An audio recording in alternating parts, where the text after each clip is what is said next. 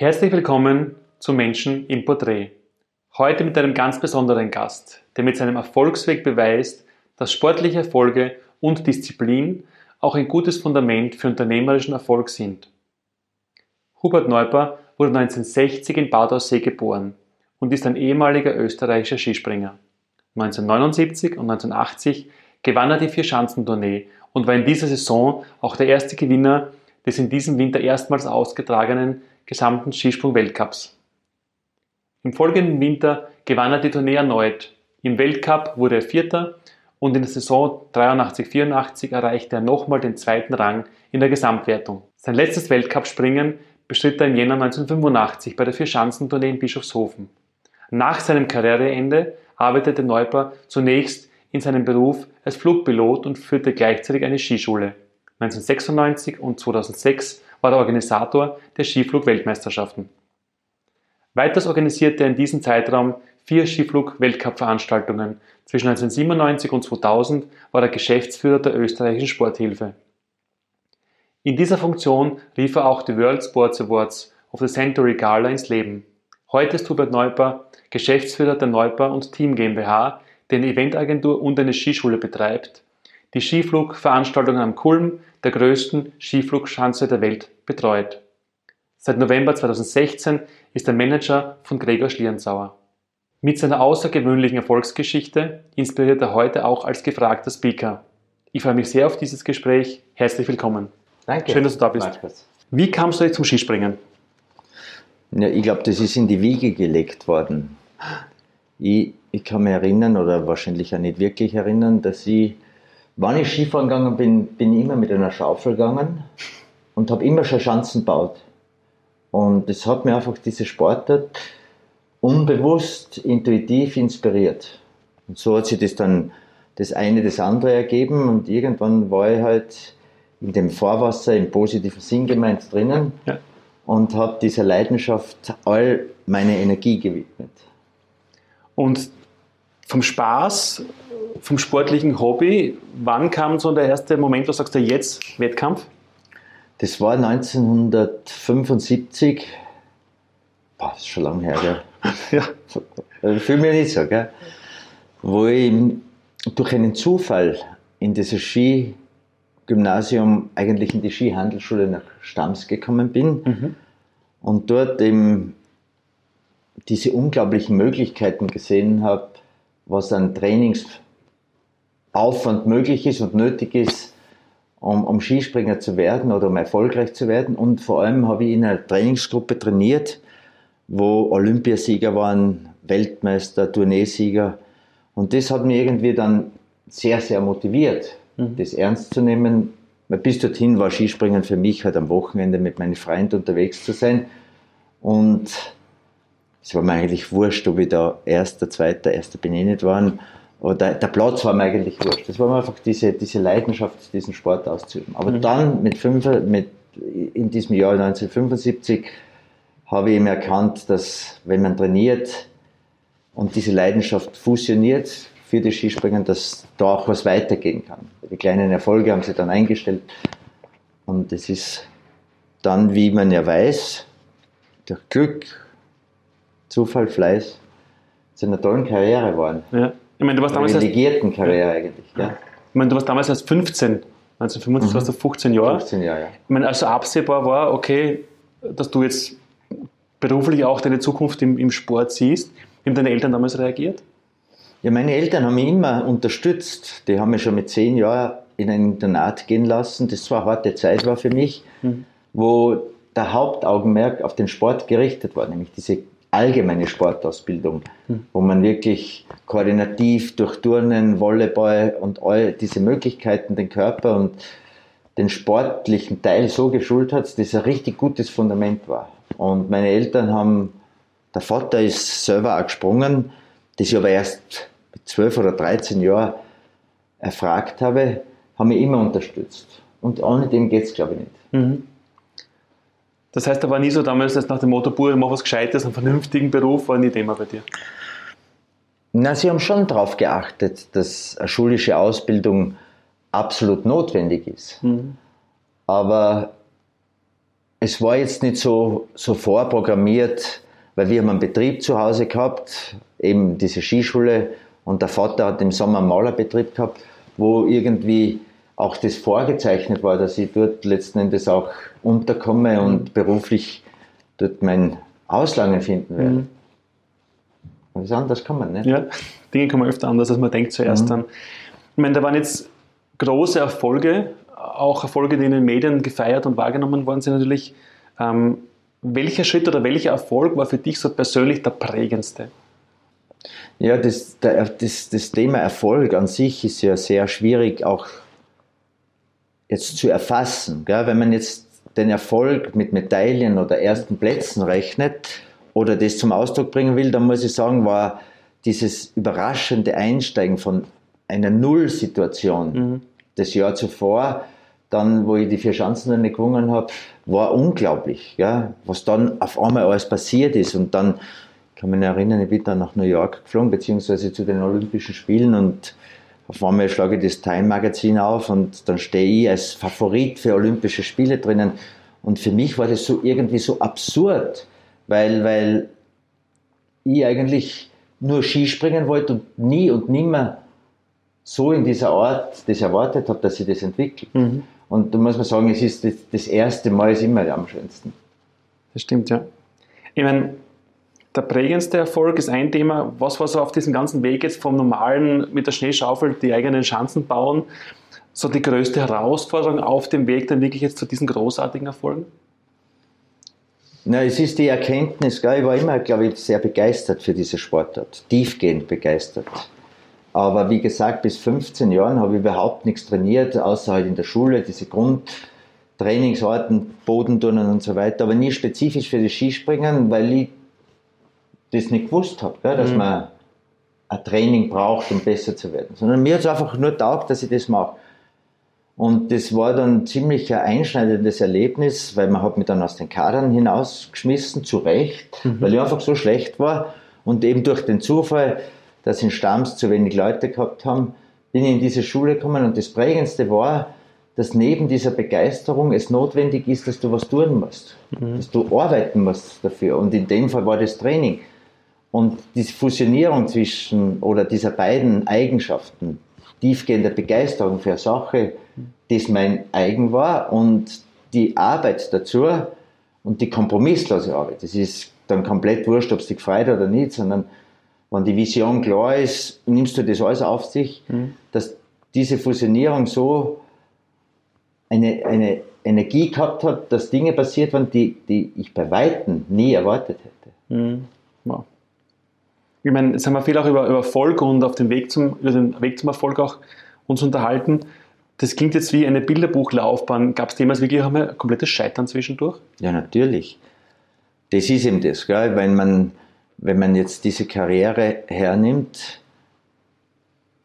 man wird auch abgelenkt. Wenn man jetzt erfolgreich ist, dann kommen Folgen des Erfolges, wie zum Beispiel, du bist auf Titelseiten von Zeitungen, du kriegst tausende Briefe am Tag, überall steht drinnen, du bist der Beste, was zur Folge hat, dass die Aufmerksamkeit auf das Wesentliche verloren geht. Und das war natürlich auch bei mir der Fall. Und wie ich dann nichts mehr gerissen habe, hat sich das irgendwie in Luft aufgelöst. Mhm.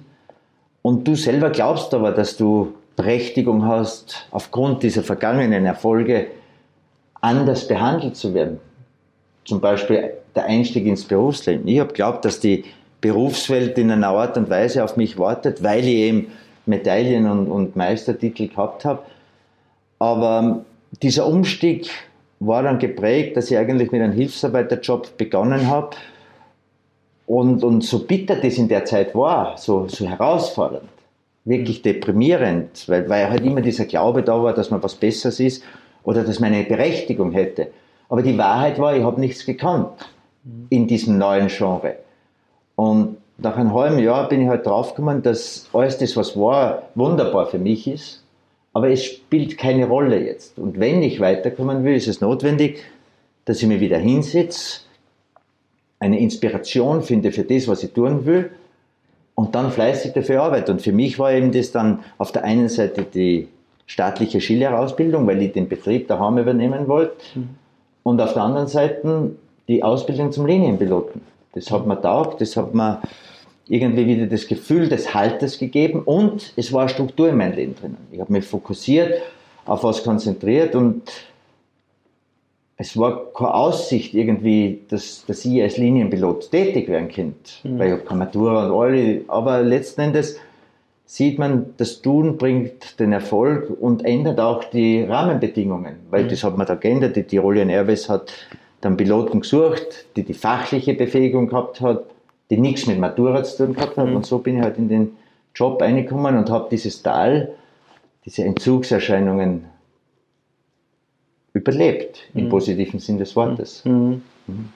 Ich meine, auf diesem Weg dann quasi auch vom, vom zeitlichen Fokus, meine, du wirst früher wahrscheinlich sehr viel trainiert haben auch und in einer neuen Tätigkeit nicht mehr stundenlang Ski gesprungen sein, weil du eine neue Aufgabe auch vor dir hattest. Was hast du dann aus der aus, der, aus dem körperlichen Training, aus dem Sport quasi für dich jetzt geistig mitgenommen, was dir geholfen hat, dann quasi auch wieder erfolgreich zu sein in dem Leben danach, wenn man so sagen möchte? Ich habe mich sehr intensiv mit dem Leben auseinandersetzen müssen, weil vor, vor 15 Jahren ich in eine Situation gekommen bin, wo alles sinnlos geworden ist. Und auch mit dem Glück des Lebens und mit dem Erfolg an sich. Und da bin ich halt drauf gekommen, dass es ganz entscheidend ist, wenn du was angehst, dass das nie aus niedrigen Motiven geschehen kann. Und so kurios das klingt, Geld ist ein niedriges Motiv, ist mhm. kein, kein Motiv, das es wert ist. Und man muss das natürlich relativieren, wenn, wenn du die Grundbedürfnisse befriedigt hast, mhm. die unterschiedlich gelagert sind. Natürlich ist Geld ein wesentlicher Teil unserer Gesellschaft.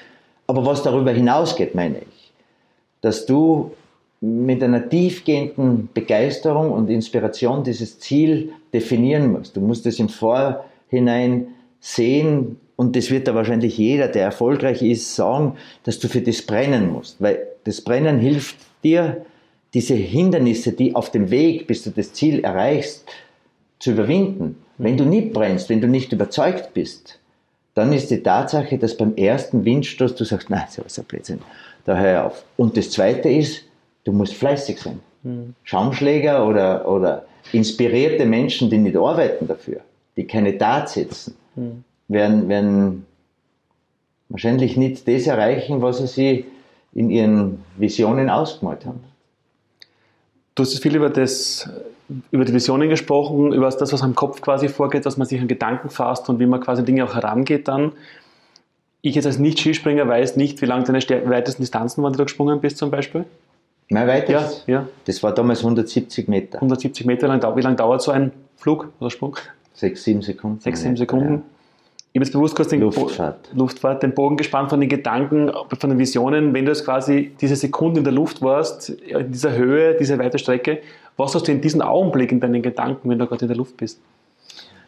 Es ist ja widersinnig, gell? wenn man jetzt das von der Natur aus betrachtet, wird sich kein Mensch einen Berg abhauen mit dem Wissen, dass er sieben Sekunden mit 100 km/h durch die Luft fliegt und dann mit 130 landet. Aber durch das Training, durch die vielen Wiederholungen ist es möglich.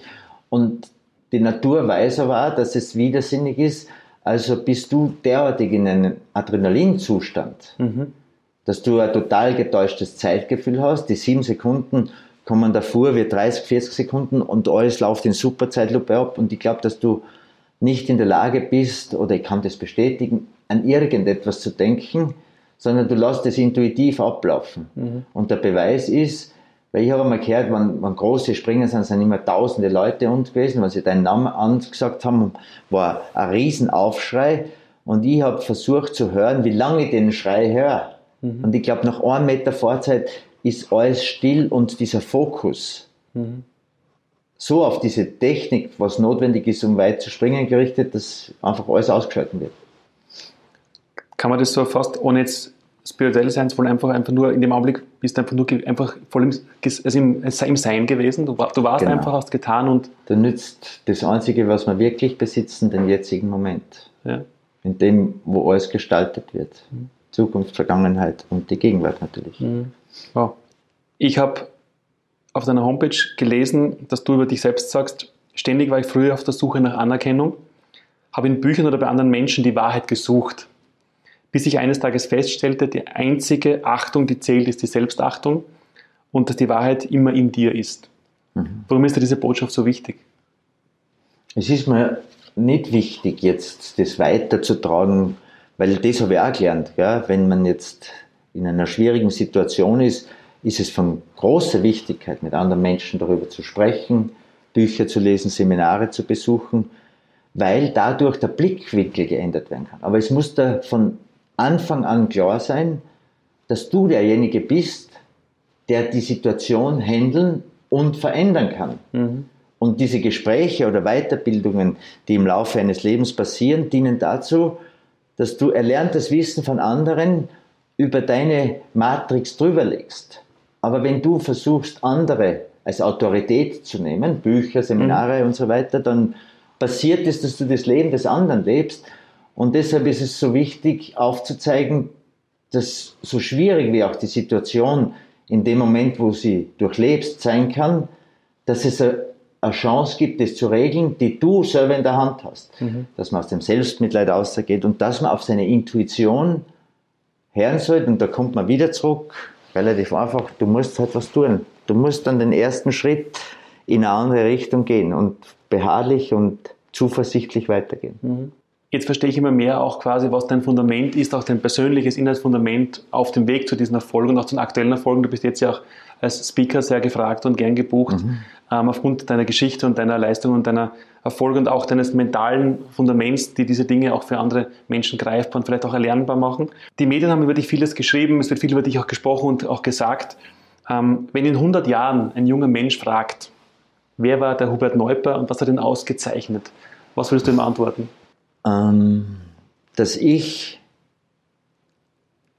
trotz der Herausforderungen, Verhaltensmuster, die über lange Jahre sich angeeignet wurden, gell, irgendwann stehen geblieben bin und hinterfragt habe, ob das nicht auch anders geht.